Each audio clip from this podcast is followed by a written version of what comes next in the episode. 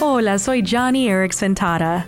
He aprendido algunas cosas importantes sobre el manejo del dolor crónico. Primero, el que vivimos en un mundo roto. El sufrimiento es simplemente ineludible.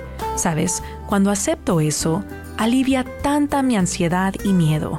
Y Jesús me entiende, pues sufrió el dolor de la cruz. Es por eso por lo que Isaías 53 le llama el hombre de dolores, conocedor del dolor más profundo. Entonces, ¿qué hago yo mientras tengo dolor? Bueno, pido a mi esposo que me reacomode en mi silla de ruedas, bebo más agua, tomo un antiinflamatorio y por supuesto me aseguro de estar en constante oración y alabanza, pues es importante cuidar tu salud física, salud mental y salud espiritual.